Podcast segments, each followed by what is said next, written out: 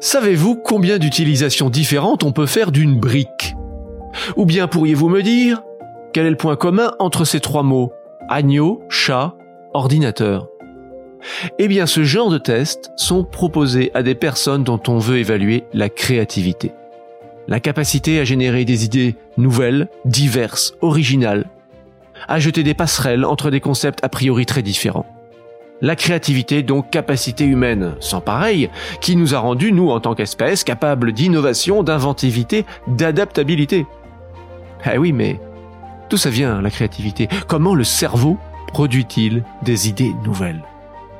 Pour le savoir, Emmanuelle Voll, chercheuse en neurosciences cognitives à l'INSERM et à l'Institut du cerveau à Paris, observe directement ce qui se passe dans les neurones de volontaires à qui on fait passer ces tests. Et ce qu'on y apprend, eh, ce n'est autre qu'une anatomie de la créativité. Alors bienvenue avec nous dans une plongée au cœur de nos processus de création les plus intimes. Avec à la clé, quand même, on l'espère, des enseignements aussi à en tirer pour développer cette qualité. Emmanuel Vol, bonjour. Bonjour. Alors, j'ai commencé par une question toute bête. Qu'est-ce que c'est la créativité? Quand on parle de créativité, est-ce qu'il y a une définition? Ah, c'est pas du tout une question toute bête, c'est probablement une des questions les plus difficiles euh, lorsqu'on veut étudier la créativité. En tout cas, dans le domaine des neurosciences, on utilise une définition euh, qui est assez consensuelle et qui consiste à dire que la créativité, c'est la capacité à produire quelque chose, à réaliser une production qui soit à la fois nouvelle, c'est-à-dire inhabituelle, originale, et en même temps qui soit appropriée, adaptée au contexte ou à la question qu'on se pose. Euh, et le, deuxième critère, euh, le, critère approprié, euh, il est important qu'on considère que des idées complètement originales et nouvelles pourraient être générées par hasard ou, euh, ou par euh, des, des, machines par exemple, oui. euh, il est important euh, que l'idée qu'on produit, elle s'adapte à la situation ou au problème pour la qualifier de créative. Oui, oui d'accord, c'est pas juste la nouveauté, donc c'est euh, et alors ça, ça vaut pour euh, la créativité, euh, pour des petits problèmes du quotidien, pour euh, les artistes, pour les scientifiques. Oui, en, fait, cette définition, elle, elle sert à, à, donner un cadre pour pouvoir étudier la créativité, pour définir qu'est-ce qu'on va considérer comme créatif. Mmh euh, alors on a l'habitude de distinguer euh, deux formes au moins, parce qu'il y en a plus, deux formes de créativité. Il y a celle qu'on appelle la Big C, qui est la créativité euh, des gens qui restent dans l'histoire, la créativité euh, professionnelle euh, vraiment de caractère extraordinaire. L'autre créativité, c'est ce qu'on appelle la little C, qui est la ah. créativité du quotidien de tous les jours. Parce qu'on est tous créatifs, on doit mmh. tous résoudre des problèmes au quotidien, à la maison ou au travail on doit tous trouver des solutions nouvelles, on est tous confrontés à des, problèmes qu'on n'a jamais rencontrés mhm. auparavant, on doit avoir des idées, par exemple raconter des histoires, inventer des blagues pour les enfants. Donc on a tous euh, des outils, des outils euh, mentaux pour être créatifs. D'accord, d'accord. Typiquement, euh, euh, trouver un, endroit où ranger un meuble, on ne sait pas où il rentre, ou euh, même dans la maison, des choses. Donc c'est pas forcément les grandes idées, euh, oui, comme vous disiez, de, des nouveautés scientifiques ou, artistiques. Ça peut être vraiment des petits, des petits gestes du quotidien. Ça c'est important à savoir. La grande nouveauté quand même, c'est que ça fait quand même pas très longtemps. Je pense qu'on regarde comment le cerveau s'y prend pour être créatif. Euh, et qu'est-ce qu'on faisait avant? C'est-à-dire qu'avant les neurosciences, est-ce qu'il y avait déjà des méthodes pour évaluer la créativité d'une personne en situation? Euh, bah, comme souvent en cognition, ça a commencé par euh, l'étude euh, des euh, des mécanismes mentaux avant avant de pouvoir accéder aux mécanismes cérébraux. Et les, les, principales théories et, et, et, paradigmes, les approches qui ont été utilisées, elles datent du milieu du 19e, du, des années 1900.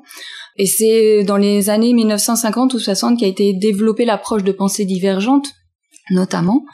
Oui, euh, qu'est-ce que c'est ça, la pensée divergente? Alors, la pensée divergente, c'est euh, tout simplement euh, l'hypothèse selon laquelle être créatif, c'est être capable de générer de nombreuses idées inhabituel en mhm. cherchant dans différentes directions. D'où le, mot divergent. Oui.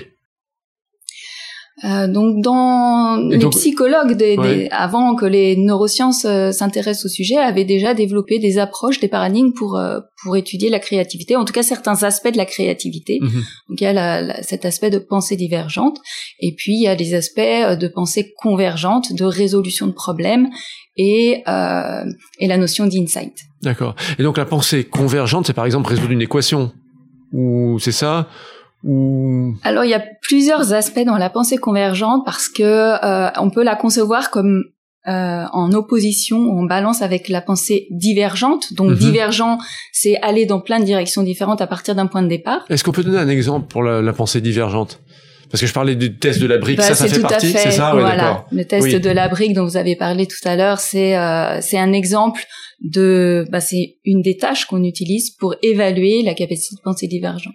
Donc la personne qui, qui, passe ce test doit imaginer plein d'utilisations et plus elle donne un grand nombre d'utilisations, plus on considère que c'est une pensée divergente développée. Alors euh, on a plusieurs euh, aspects euh, que l'on peut quantifier ou qualifier dans des tâches de pensée divergente. Le nombre d'idées, c'est l'un des aspects, c'est un aspect mhm. quantitatif, c'est le plus facile à mesurer en réalité. Mais d'autres aspects sont encore plus pertinent pour la créativité, on va essayer de euh, qualifier la créativité, l'originalité des idées que les gens produisent. Oui, d'accord. Et euh, alors là, c'est tout un tout un champ méthodologique est pas totalement euh, qui est pas totalement finalisé. Il y a encore des, des progrès à faire pour mesurer euh, l'originalité des idées. Euh, à l'heure actuelle, on essaye de peaufiner les méthodes, mais il y a deux principales euh, méthodes pour euh, qualifier les idées d'original. Une première méthode est fréquentielle, plutôt statistique. On, on va on va dire qu'une idée est originale si elle est peu fréquente, si elle est rare, s'il y a mhm. peu de sujets qui ont donné cette même idée. Euh, donc ça, c'est une première façon. Et la deuxième façon, c'est une façon subjective qui est euh, historique dans la mesure de la créativité. Mhm. Et elle consiste à demander à des, euh, à des juges indépendants, à des si possible experts en créativité, est-ce que euh, ils peuvent donner une note d'originalité ou de créativité selon les instructions qu'on peut donner à chaque chacune des idées et ensuite on arrive à, à produire un score. Et donc, par exemple, sur un test comme la, la brique, est-ce qu'il y a des gens qui sèchent complètement, qui donnent aucune idée, une ou deux? Euh, Est-ce que ceux-là, ensuite, on voit qu'ils sont complètement bridés dans leur vie en termes de créativité ou... Alors, au cas par cas comme ça, c'est un petit peu difficile d'être aussi euh, aussi binaire. Euh, ce qui a été montré, c'est que euh, les performances à ces tâches de pensée divergentes, elles corrèlent. Donc, c'est une corrélation statistique avec l'accomplissement créatif dans la vie réelle. D'accord. C'est-à-dire qu'il y a euh, une certaine partie de euh, de la capacité à bien faire cette tâche qui explique euh, une partie de la créativité dans la vraie vie. D'accord. Et la créativité dans la vraie vie, et bien sûr, elle est très difficile à capturer. Euh, dans certaines études un peu anciennes, on, l'a, on, essayait de l'estimer. Par exemple, auprès des étudiants, on demandait à leurs professeurs euh, d'estimer, de, de donner leur opinion sur ce qu'ils pensaient de la créativité de leurs étudiants ou les professeurs pour les pour les enfants. Euh, on a aussi euh, des chercheurs, des psychologues ont développé des sortes de questionnaires qui qui listent un certain nombre de domaines d'expression créative comme par exemple la musique, les arts visuels, la littérature, euh, les sciences, uh-huh. le sport, le design, etc.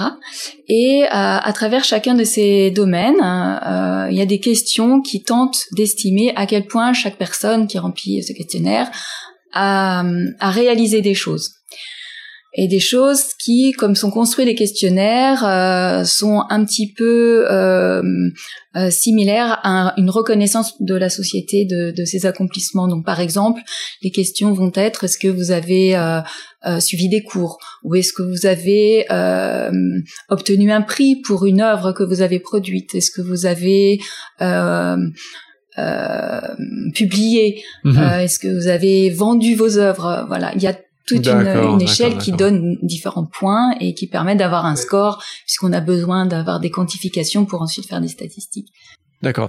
Donc vous, y a, vous avez dit qu'il y avait trois aspects pensée divergente et vous parlez ensuite de l'insight, c'est ça, et de troisième aspect, c'est pensée convergente? Alors euh, je dirais plutôt la résolution de problèmes. Résolution de problème, d'accord et on considère que c'est celle avec insight qui se rapproche de la créativité. C'est un des aspects de la créativité de réussir à résoudre un problème avec euh, ce insight.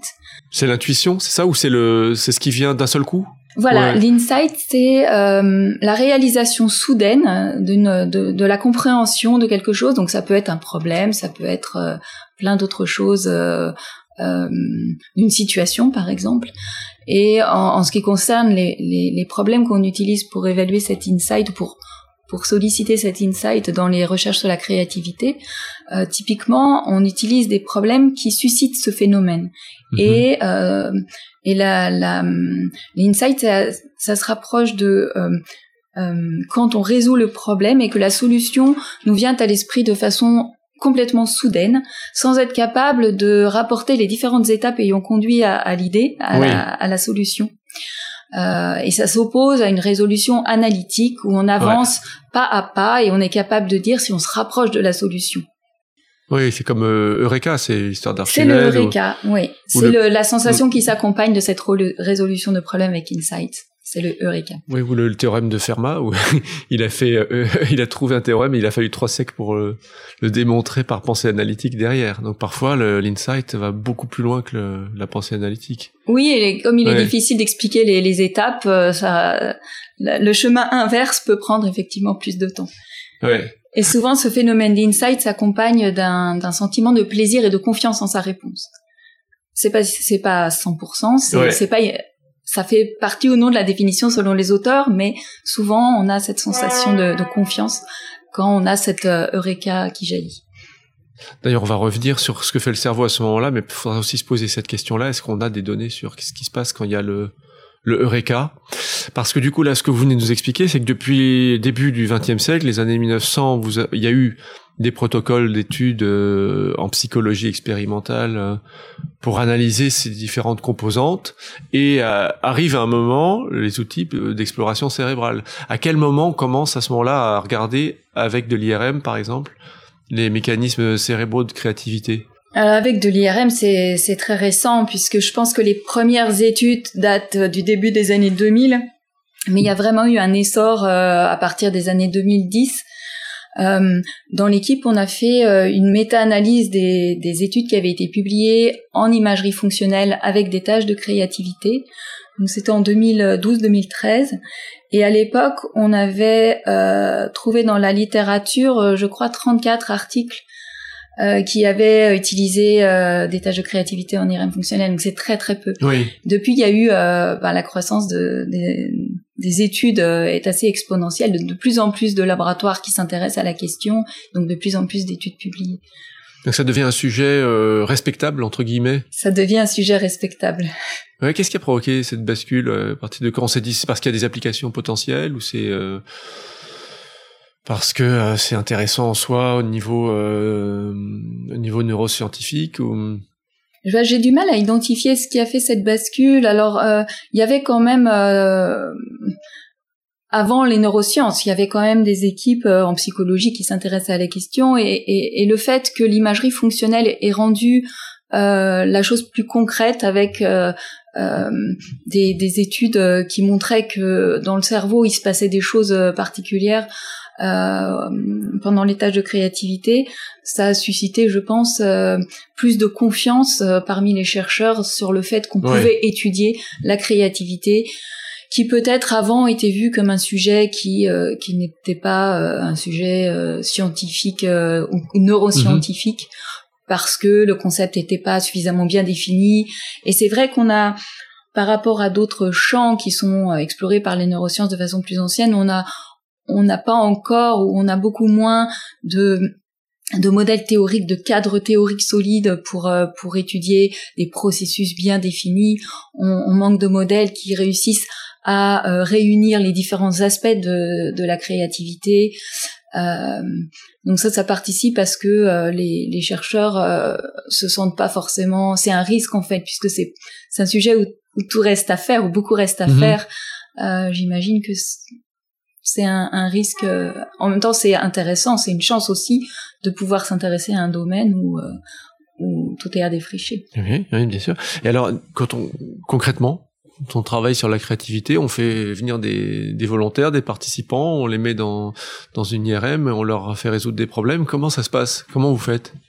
Alors euh, oui, il y a plusieurs façons. Hum, moi, ce qui m'intéresse plus particulièrement, c'est d'essayer de comprendre euh, les différents processus qui sont en jeu quand on fait euh, des tâches de créativité, et, et donc d'identifier ensuite quels sont les, les, mécanismes cérébraux qui sous-tendent ces mhm. processus. Et cette partie des neurosciences, effectivement, on, fait venir des volontaires. Euh, on déjà auparavant, il faut euh, il faut avoir une idée de quels sont les processus que l'on veut solliciter pendant les tâches de créativité. Mhm. Donc on peut, par exemple, pour la tâche des usages alternatifs euh, d'objets, comme la tâche de la brique, mhm. euh, en IRM fonctionnel notamment, on a besoin d'une tâche contrôle pour pouvoir comparer qu'est-ce qui se passe dans une tâche de créativité par rapport à ce qui se passe euh, dans une autre tâche qui ne sollicite pas les mécanismes de créativité. Donc ça nécessite d'adapter des tâches de, de psychologie, par exemple, pour qu'on puisse les faire en IRM fonctionnel. Euh, et ce faisant, euh, on doit aussi respecter les contraintes de, si on parle de l'IRM fonctionnel, donc l'IRM fonctionnel, c'est euh, faire faire une tâche dans la machine aux gens, et, euh, et enregistrer ce qui se passe dans leur cerveau à ce moment-là. Alors, Et on est contraint par le temps, on est contraint par, euh, on peut pas laisser les personnes des heures dans la machine, on est contraint aussi par euh, le nombre d'essais, puisqu'il nous faut un certain nombre d'essais pour pouvoir euh, observer des différences entre mhm. deux tâches. Et euh, on se rend bien compte qu'on peut pas euh, faire euh, solliciter de la créativité sur la même tâche indéfiniment. Donc, on propose, il faut adapter en fait les, les, les paradigmes qui existaient en psychologie. Qu'est-ce qui se passe dans le cerveau de quelqu'un qui est créatif, qui propose une solution créative, euh, par exemple dans le test de la brique ou d'autres tests de, euh, de résolution de problèmes euh, inventifs. Voilà. Il y a eu, il y a eu en quelque sorte deux périodes dans l'exploration des bases cérébrales à l'aide du l'IRM fonctionnel pour la créativité. Il y a eu toute une période où on faisait exactement ce que ce que je disais juste avant on enregistrait l'activité cérébrale pendant que les gens euh, faisaient euh, une tâche de créativité et on cherchait à euh, localiser dans différentes régions cérébrales, on cherchait à localiser là où il se passait quelque chose. Et la deuxième période, elle a suivi un petit peu les progrès ou les, les, nouvelles façons de s'intéresser à l'IRM fonctionnel en neurosciences.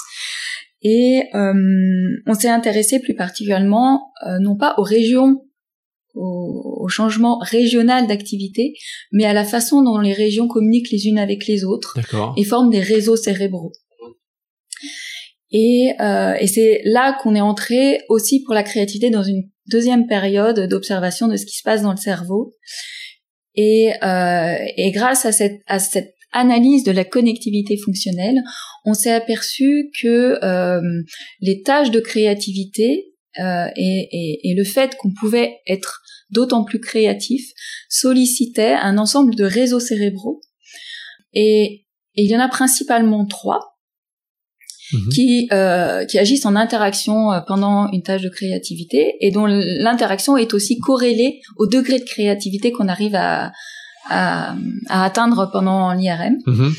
Euh, donc, on a trois réseaux. Le premier, c'est ce qu'on appelle le réseau du mode par défaut ou réseau par défaut. Euh, c'est un réseau dont les régions principales se situent à la partie médiane du cerveau, c'est-à-dire au milieu du cerveau, mhm. aussi bien à l'avant qu'à l'arrière. D'accord.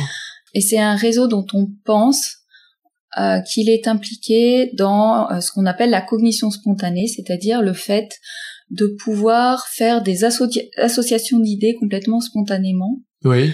Euh, ce réseau, il est assez à la mode parce que c'est euh, le réseau qu'on euh, qu'on a vu impliqué dans ce qu'on appelle le, vagabondage mental. Quand on laisse aller ses idées, euh, on a réussi récemment à accéder plus ou moins bien à ce qui se passe pendant cette période.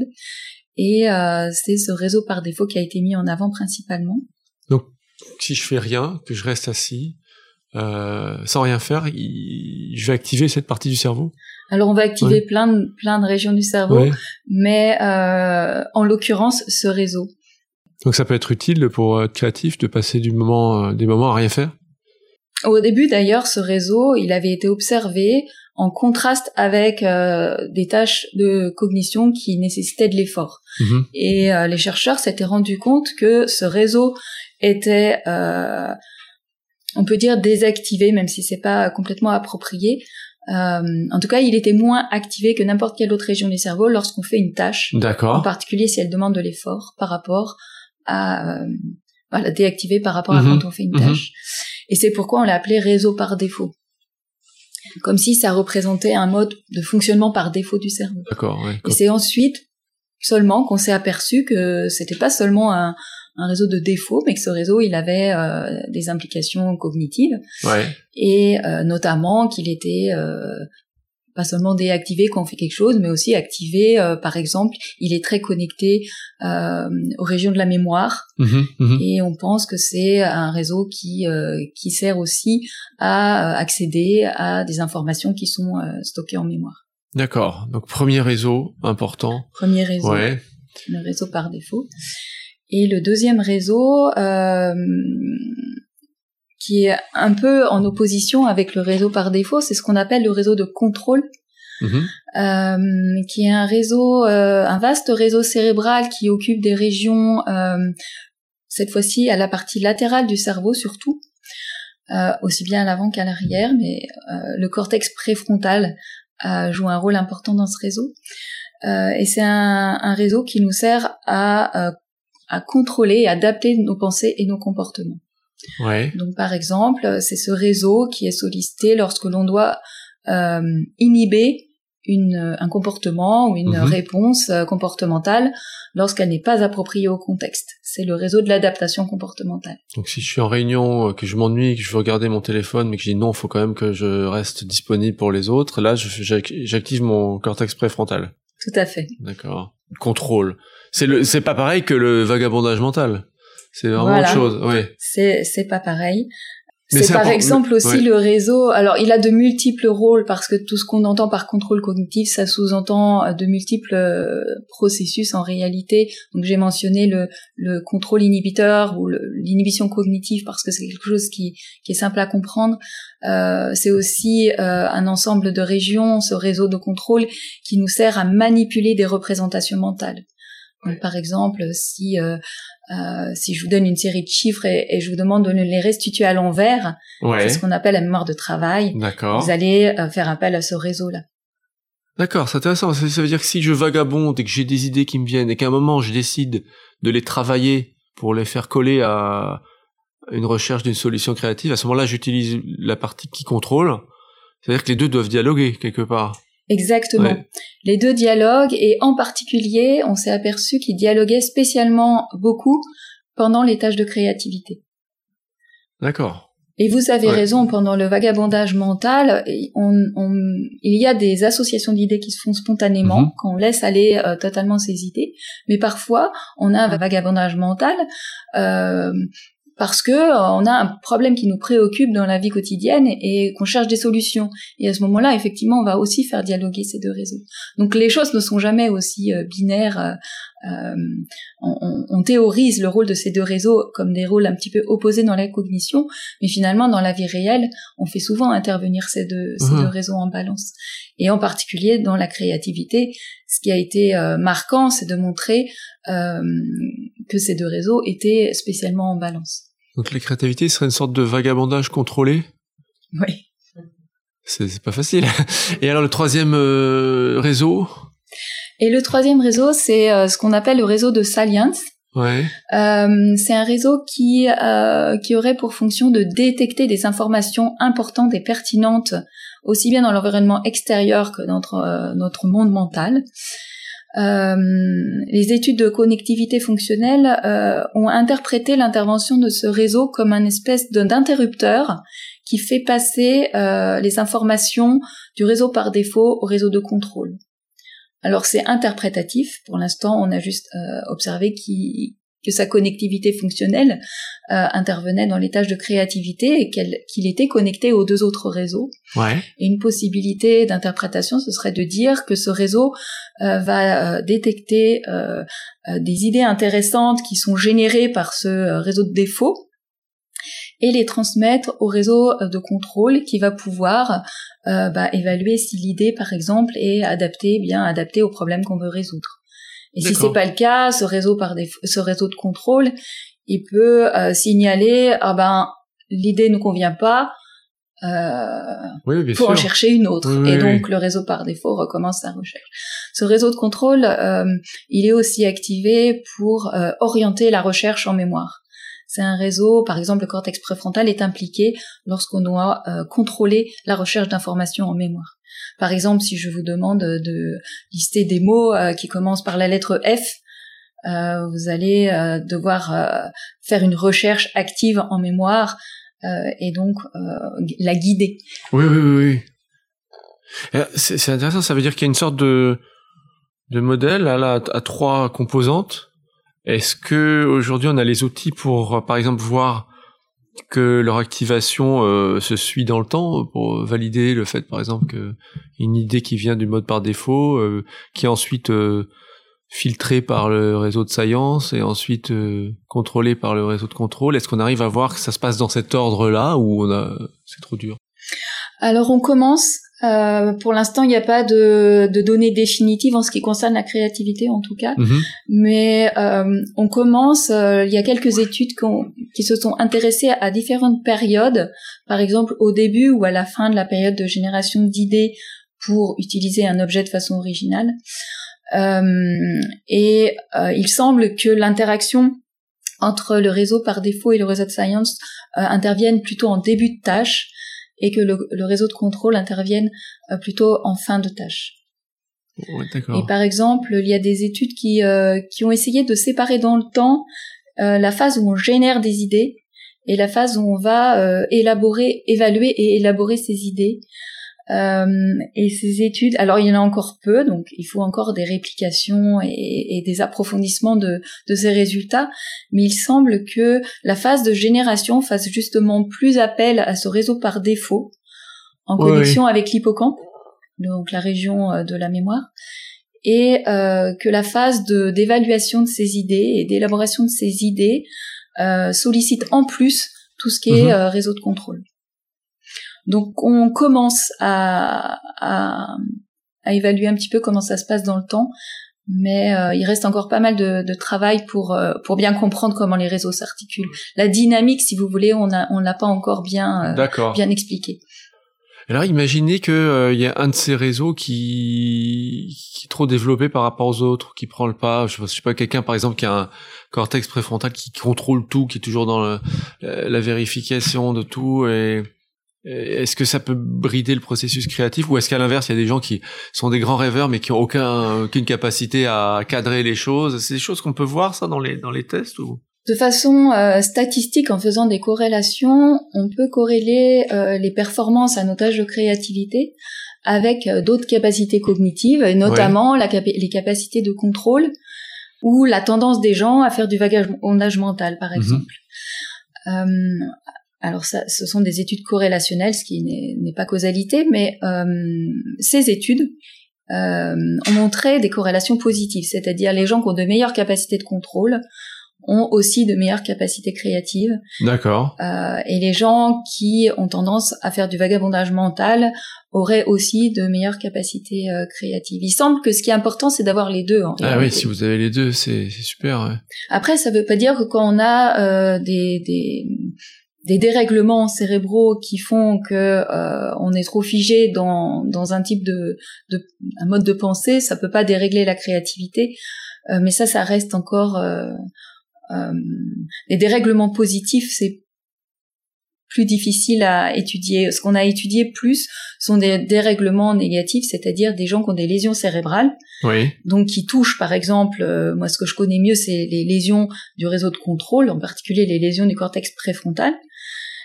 À ce moment-là, si les gens ont une lésion dans euh, ces réseaux cérébraux, euh, ils ont des euh, altérations de leur capacité, notamment de capacité de contrôle, des processus d'inhibition, de mémoire de travail, c'est-à-dire de manipulation mentale, de récupération d'informations en mémoire, et même de raisonnement. Et lorsqu'on a étudié ces patients, ce qu'on a découvert, c'est que ces patients, ils avaient aussi un déficit ou en tout cas des baisses de performance par rapport à des sujets sains ou à des patients qui avaient d'autres lésions en créativité. En créativité. Ouais. On a on a observé en particulier dans, dans, dans plusieurs tâches de pensée divergentes, dans une batterie test de pensée divergente. Euh, donc euh, on a observé ça chez des patients qui avaient une euh, une, une maladie neurodégénérative qui touche en particulier le cortex préfrontal. Ouais.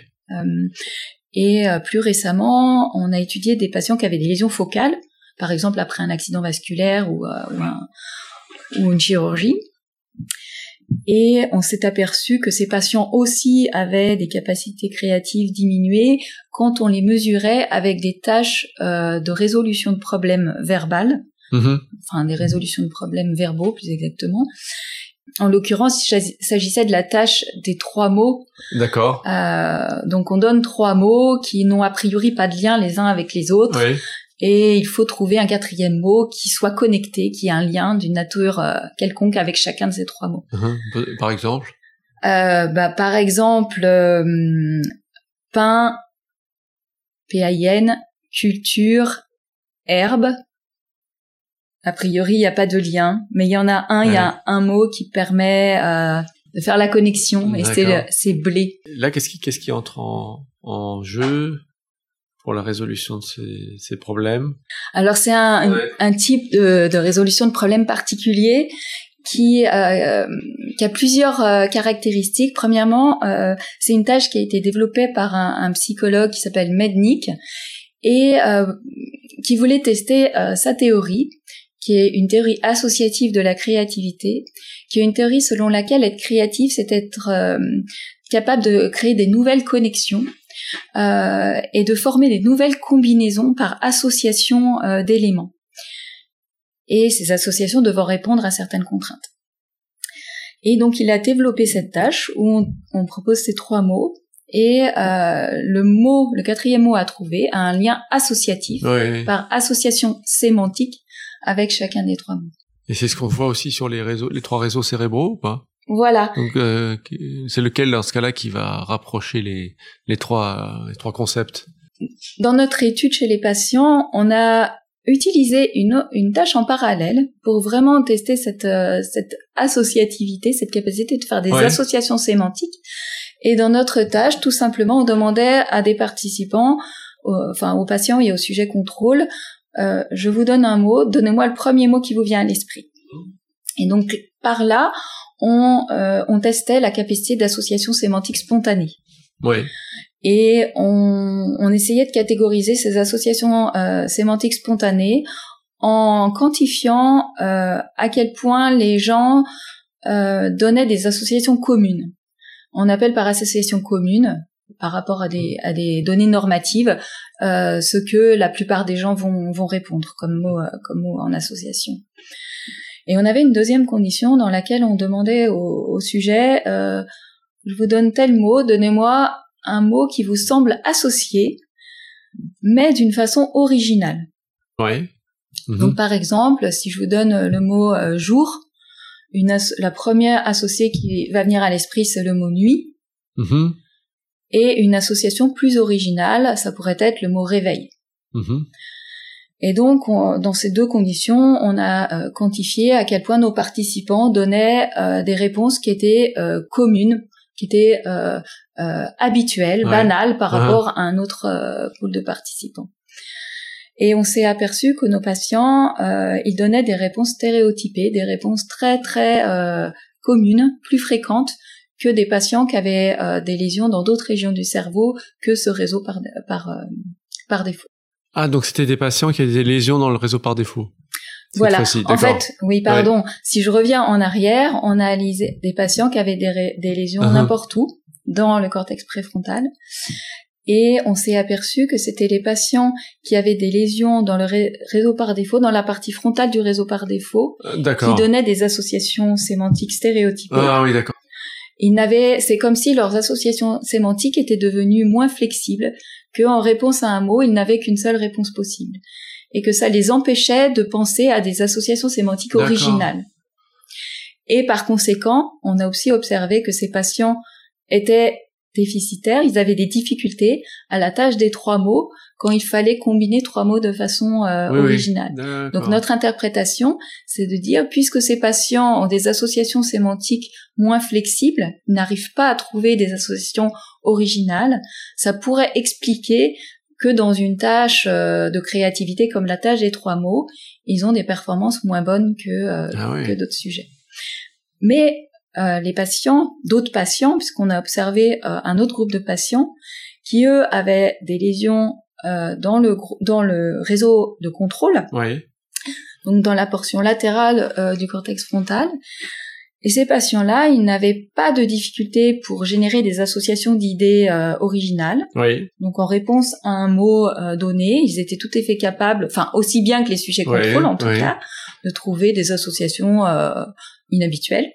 Mais par contre, ils étaient aussi, ils avaient aussi des difficultés dans la tâche des trois mots.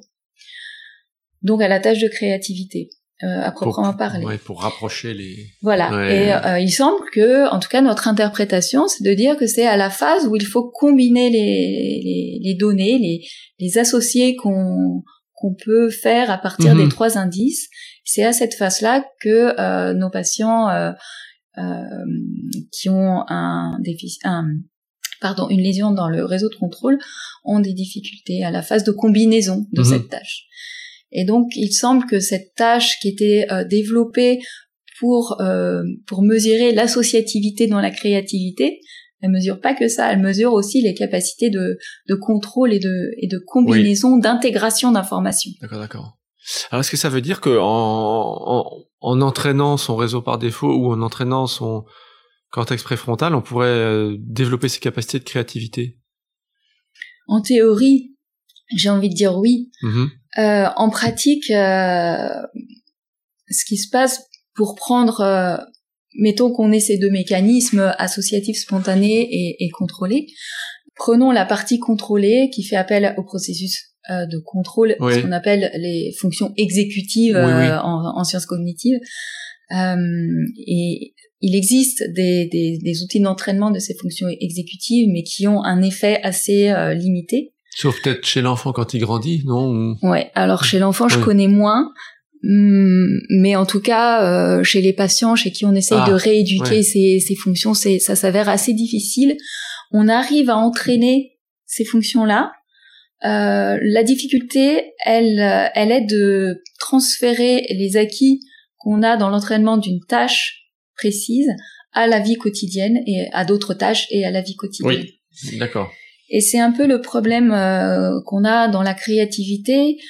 Alors c'est un, un, champ, je dirais, qui est très développé euh, en dehors des neurosciences et en dehors des sciences tout court. Euh, comment booster sa créativité Dans le champ des sciences et des neurosciences en particulier, c'est encore à une phase préliminaire. Oui.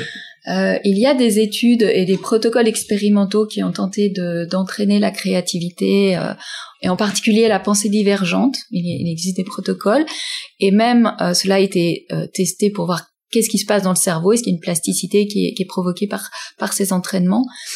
Et je dirais que à l'heure actuelle, ces études-là, même si elles ont pu montrer des effets à la fois dans le cerveau ou ou sur la tâche qu'on entraîne, on n'a pas encore euh, suffisamment de preuves euh, d'un transfert de l'effet de cet entraînement sur d'autres tâches de créativité et sur la vie quotidienne euh, en général. moi, je trouve ça fascinant, ces, deux protagonistes avec le, générateur d'idées dans le réseau par défaut et puis la partie qui contrôle.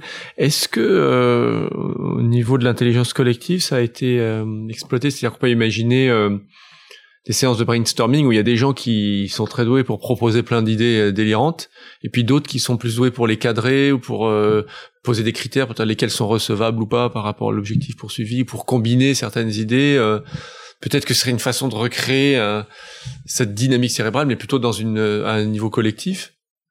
Oui, bah c'est euh, c'est un petit peu le principe. Alors c'est on est un peu en dehors du champ des neurosciences euh, à proprement parler, mais c'est c'est le principe du, du brainstorming qui consiste à à générer des le plus possible d'idées en euh, en faisant taire tout, tout, tout jugement et tout contrôle. D'accord. Et la phase suivante, elle consiste effectivement à, à sélectionner parmi toutes les idées générées celles qui vont avoir le potentiel. Mhm. On peut. Euh, alors il y a assez peu d'études qui en neurosciences. Je parle parce que je pense qu'il y en a plus en, dans, un domaine que je connais moins de, des sciences sociales. Mais en neurosciences, il y a assez peu euh, d'études qui ont cherché à voir qu'est-ce qui se passe euh, en créativité, en tout cas lorsque on essaye de, de créer en, en, groupe.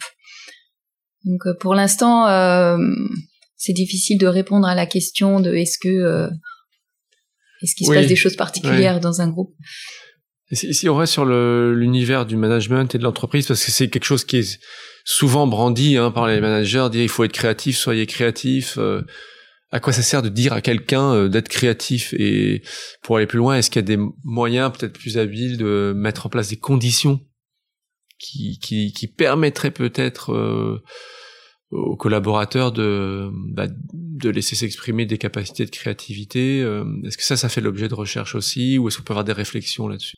Mmh.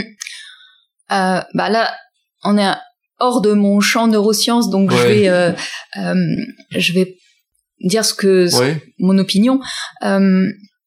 Même si, comme je le disais, je le soulignais, les, les entraînements, les exercices cognitifs qu'on peut faire, c'est un, un champ à développer. Euh, ce que les sciences cognitives ou les neurosciences cognitives, la créativité euh, permettent de faire, c'est qu'elles permettent de comprendre de plus en plus euh, quels sont les mécanismes qui sont en jeu, et à partir de ces cette meilleure compréhension, on peut quand même euh, envisager des stratégies qui pourraient stimuler ou en tout cas créer des facteurs facilitant la créativité. On peut revenir sur euh, ce qui a été mentionné très brièvement tout à l'heure, la, phase d'incubation. Uh-huh. Donc ce qu'on, ce que les psychologues ont montré, c'est que euh, euh, la phase d'incubation, c'est c'est quoi? C'est le moment où on réfléchit au problème, c'est ça ou? C'est celle d'après. Ah oui. Euh, donc il y a une, une, séquence qui a été euh, qui a été formulée du processus créatif qui mm-hmm. qui aurait euh, quatre étapes. Euh, quand, par exemple, quand on veut résoudre un problème, euh, la première étape, c'est de, euh, de de, de, bah, de s'intéresser, de chercher à résoudre ce problème de façon euh, consciente, de chercher des informations, des pistes pour pouvoir résoudre le problème, de vraiment euh, mettre en place toutes ces ressources pour réfléchir à ce problème. Et souvent, ou parfois, euh, on n'arrive pas à résoudre le problème de cette façon. Donc, par euh, exemple, quand on a une devinette, bah, on cherche, on cherche. On cherche, on cherche. Voilà, on arrive à une impasse, on voit pas, on voit pas comment mhm. faire. Bah, souvent, dans ces cas-là, ce qu'on fait, c'est qu'on passe à autre chose, on fait autre mhm. chose, euh, on, s'adonne à d'autres activités. Et parfois, que lorsque l'on s'adonne à d'autres activités, euh, on a ce fameux eureka dont on parlait tout à l'heure. C'est-à-dire que surgit, euh, venu de nulle part, une espèce de, de piste ou d'étincelle, euh, de se dire ah mais peut-être voilà là, ma solution. Eh bien, euh, c'est ça. Ce qu'on appelle l'incubation, c'est cette phase après avoir échoué à résoudre un problème, on fait autre chose et euh, on arrête de penser à ce problème. Mhm. Et il mhm. semble que il se passe quand même quelque chose dans notre cerveau puisque euh, peut surgir dans cette phase-là ce phénomène de, de Eureka. C'est ce qu'on appelle la phase d'incubation. D'accord. Et euh, donc dans la vraie vie, euh, ces étapes du processus créatif ont été décrites par euh, par des rapports subjectifs d'éminents d'éminents découvreurs. Mhm. et au laboratoire, il y a des, des chercheurs qui ont tenté de mimer ces, ces phases du processus créatif par des, des, des, paradigmes expérimentaux, mhm.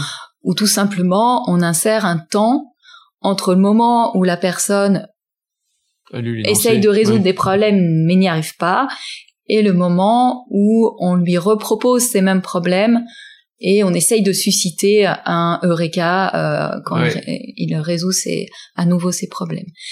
Et cette période, euh, les chercheurs tentent de la de la remplir entre guillemets par des activités euh, autres que euh, celle du problème. Donc, par exemple, on peut demander euh, de juger si des chiffres sont pairs ou impairs. Euh, on peut demander de visionner des films. Enfin, mhm. plusieurs études ont été faites avec des paradigmes, des, des, des tâches variées. ce qu'a rapporté une méta-analyse en 2009, c'est que pendant cette phase d'incubation, en tout cas au laboratoire, ce qu'on fait faire aux gens pendant cette phase d'incubation, ça a de l'importance. Ouais. Et il semble que euh, cette phase d'incubation soit plus bénéfique lorsque la tâche qu'on fait pour se changer les idées, entre guillemets, elle est très différente euh, de la nature du problème. Par exemple, si on essaye de résoudre un problème de nature euh, verbale, une devinette par exemple, sa phase d'incubation, pendant cette phase d'incubation, il vaut mieux faire des exercices de nature visio-spatiale, voir des images, traiter des images.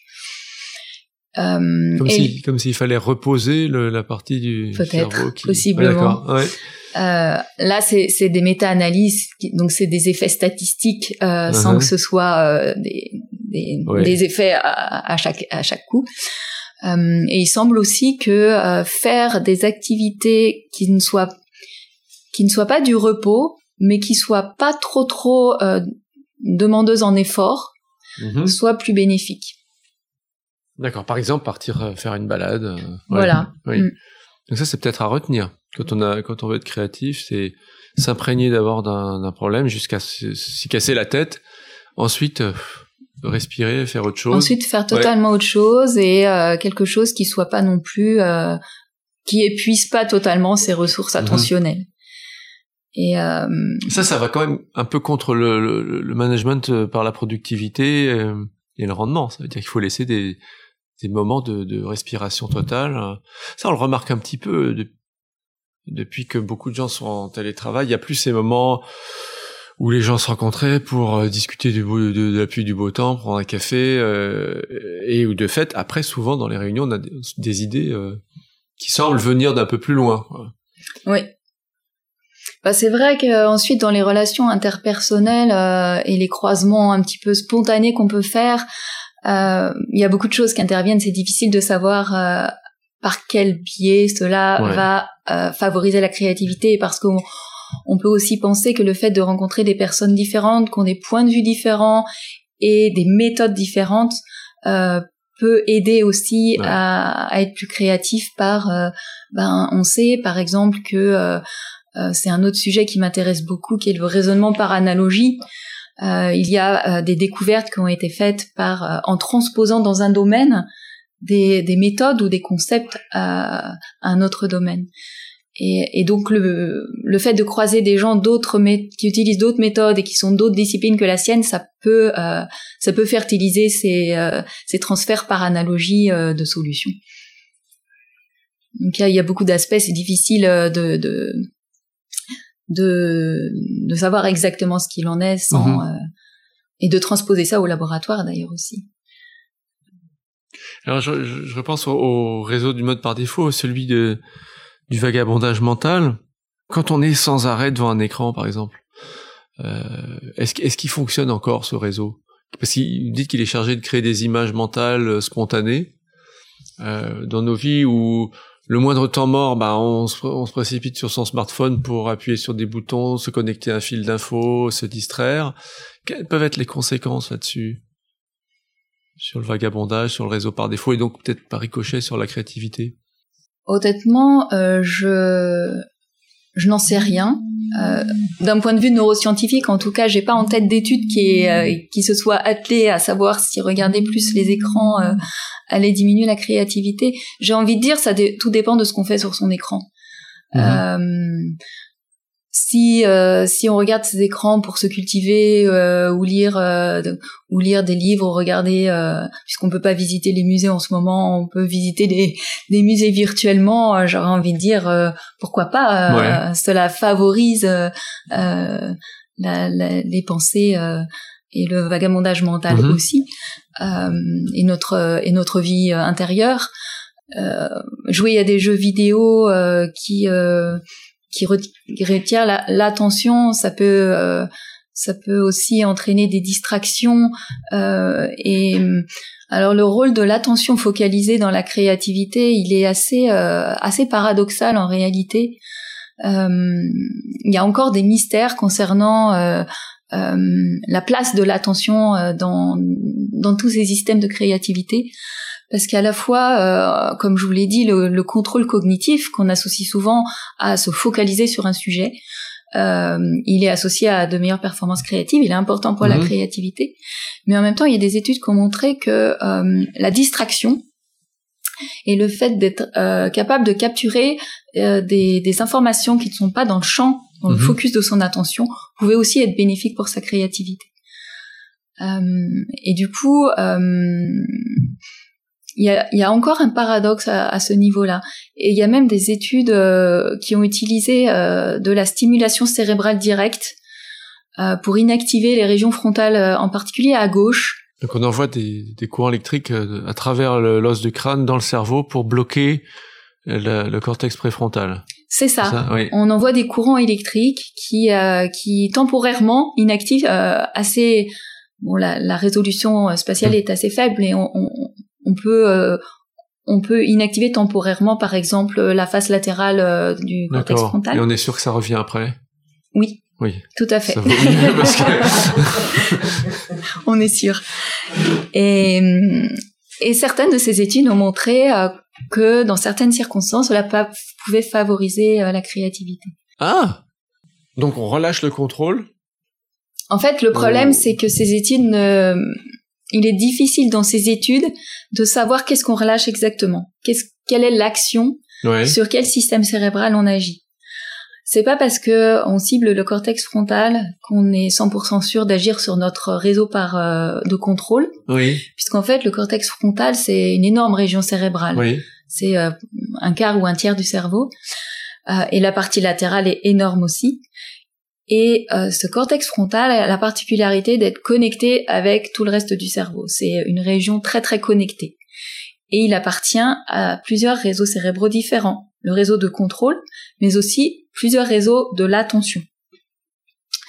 Donc moi, en tout cas, ce que je ne sais pas et, ce qui me paraîtrait important de comprendre, c'est sur quel réseau agissent ces, études qui montrent que en inactivant euh, cette région, on peut, dans, dans une certaine mesure, faciliter la pensée divergente. On pourrait avoir un, casque électrique euh, qui rend créatif, quoi. Oui.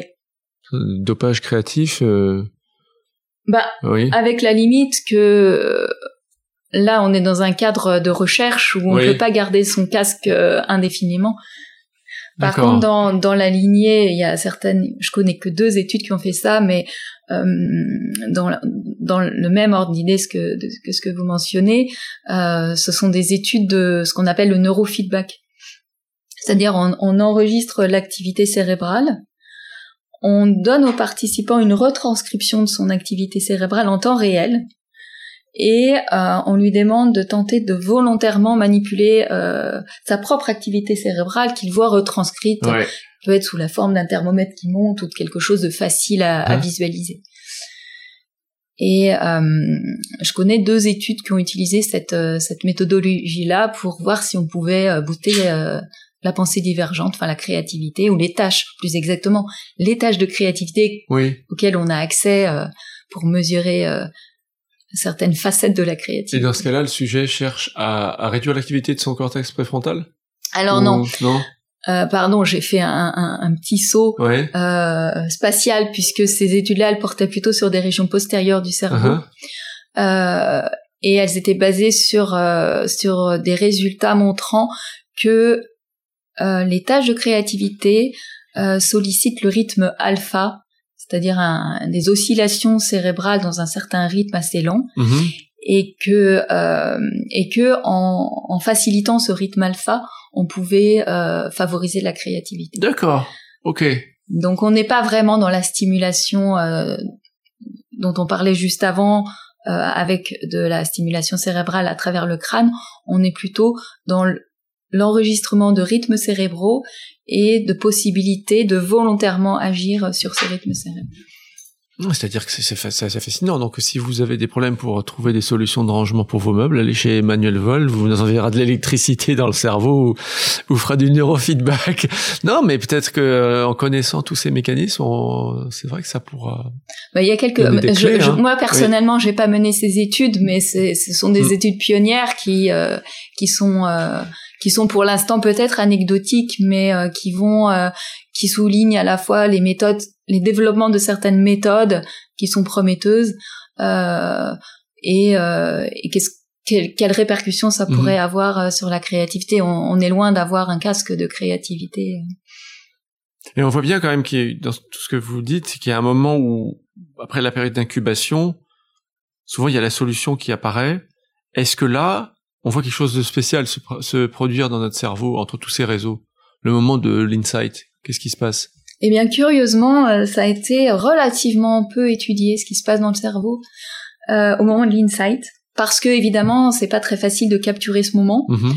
Euh, on peut pas, on peut pas installer les gens dans l'IRM et leur dire euh, ayez un eureka. Ça marche pas comme ça.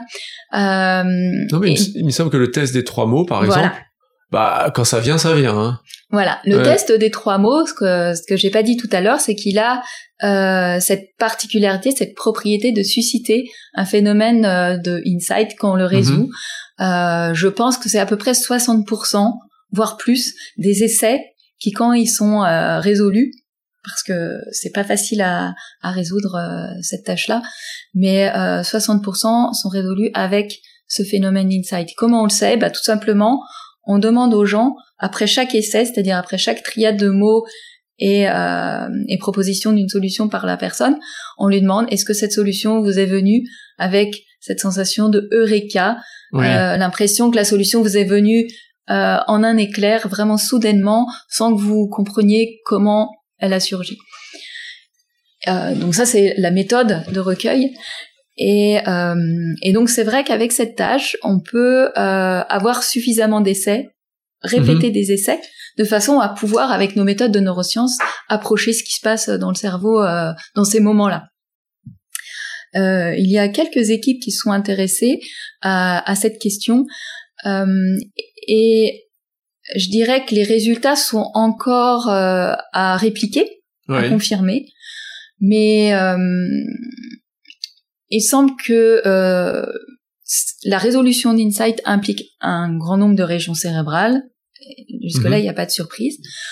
Euh, et que euh, au moment où on résout euh, le problème avec l'insight, il se passe quelque chose euh, alors d'après euh, l'équipe à laquelle je pense, il se passe quelque chose dans le lobe temporal droit, en particulier euh, dans la partie la plus en avant du lobe temporal droit, et qui est une décharge d'activité juste avant, dans les centaines de millisecondes, avant qu'on trouve la solution avec Insight. Et quand on trouve la solution sans Insight, c'est-à-dire après avoir réfléchi activement et, et, fait une recherche de proche en proche euh, à partir de chaque mot, on n'est pas cette euh, ce décharge d'activité euh, dans cette région. C'est pas du tout une zone proche du langage? C'est plutôt une, une région, le lobe temporal et cette région antérieure, ce sont des régions dont on pense qu'elles sont impliquées dans la mémoire. Et dans une forme de mémoire qui est ce qu'on appelle la mémoire sémantique et la mémoire, c'est l'ensemble de nos connaissances sur le monde. Ce qui euh, ce qui est pas euh, ce qui est pas absurde quand on pense à la tâche des trois mots où finalement ce qu'on fait appel c'est à nos associations sémantiques à comment nos connaissances s'articulent sont connectées les unes avec les autres l'eureka c'est un moment de suractivation de l'ensemble de nos connaissances sur le monde c'est beau bah, il y, a, y a un courant de, de, de recherche dans lequel euh, je, je m'inscris qui qui tente de d'étudier comment euh, l'organisation de nos connaissances sur le monde, donc dans cette, cette mmh. mémoire sémantique, quel est son rôle, quelle est sa place dans euh, la créativité. Euh, et on suit euh, l'intuition de Mennick qui disait que les gens plus créatifs, ils avaient euh, une organisation un petit peu différente de, de, ces associations sémantiques, de la façon dont sont organisées ces, ces connaissances. Mmh. Euh, et les gens plus créatifs en particulier, ils auraient des, des connexions plus flexibles. Si je reprends le mot que j'utilisais tout à l'heure, ils seraient capables, quand on, par exemple, si on donne un mot à une personne créative, elle va être capable non pas d'avoir un seul associé qui lui vient à l'esprit, mais d'en avoir plusieurs. De façon un petit peu euh, flexible. Et la façon dont on essaye d'aborder cette question avec des collègues chercheurs, c'est de concevoir, d'utiliser les, les, concepts de réseau sémantique, c'est-à-dire on, peut représenter l'ensemble de nos connaissances sur le monde comme un réseau dans lequel chaque élément de connaissance est un nœud qui est connecté avec tous les autres euh, nœuds par des liens qui ont différentes forces. Donc si on fait une approximation euh, un élément de connaissance égale un mot, euh, on va avoir euh, si le lien entre deux mots est fort, eh bien une personne va plus facilement dire ce mot en réponse à celui qui est lié de façon forte. Et on utilise des, outils de modélisation de ces réseaux sémantiques qui nous permettent de, euh, de décrire les propriétés de ces réseaux. Et on peut à partir de là tester si euh, certaines propriétés de ces réseaux sont euh, associées à de meilleures capacités créatives.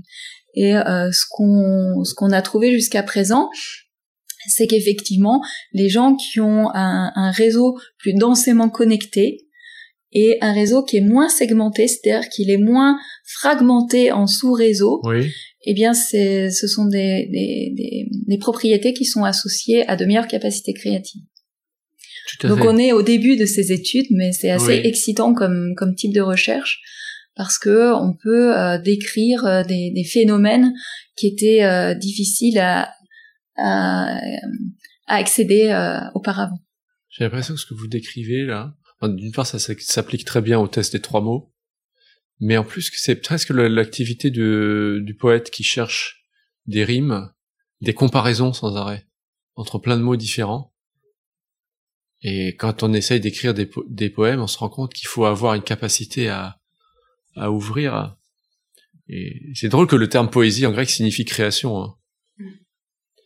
On, peut terminer peut-être avec un test des trois mots, celui que, que je vous avais proposé au début. Vous le connaissez peut-être, euh, Emmanuel ou Non, je le connais pas. Euh, les trois mots dont il faut trouver le terme connecté, c'est euh, agneau, chat et ordinateur. Donc un petit insight là en direct. J'en ai un. ah bah alors, Souris. Bravo. la souris d'agneau, ouais. le chat évidemment, et puis la souris d'ordinateur. Eh bien, merci beaucoup. On aurait pu continuer pendant des heures. On se fera un plaisir d'écouter ça tous ensemble et à très bientôt. À très bientôt, merci. C'était Braincast, la voix des neurones, le podcast de Cerveau et Psycho. L'entretien a été réalisé par Sébastien Boller, rédacteur en chef de Cerveau et Psycho, avec le concours de l'Institut du Cerveau, dont on fête cette année les 10 ans. Merci à Emmanuel Vol et à Stéphanie Julien pour la préparation et la réalisation de ce podcast. Vous pourrez retrouver cet épisode sur le site de Cerveau et Psycho, sur celui de l'Institut du Cerveau et sur toutes les plateformes d'écoute. Merci également pour vos retours qui nous aident à faire progresser ce rendez-vous et à très bientôt pour un nouvel épisode de Braincast.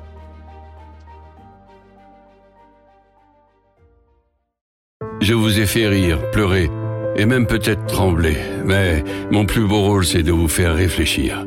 Je suis fragile et parfois j'ai peur de tomber dans l'oubli. Vous me reconnaissez?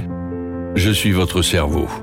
Je ne le dis pas assez, mais j'ai besoin de vous. Parkinson, Alzheimer, sclérose en plaques, dépression, AVC. Nous avons encore tant à apprendre pour faire progresser la santé du cerveau. Soutenez la recherche et faites un don à l'Institut du cerveau sur institutducerveau-icm.org.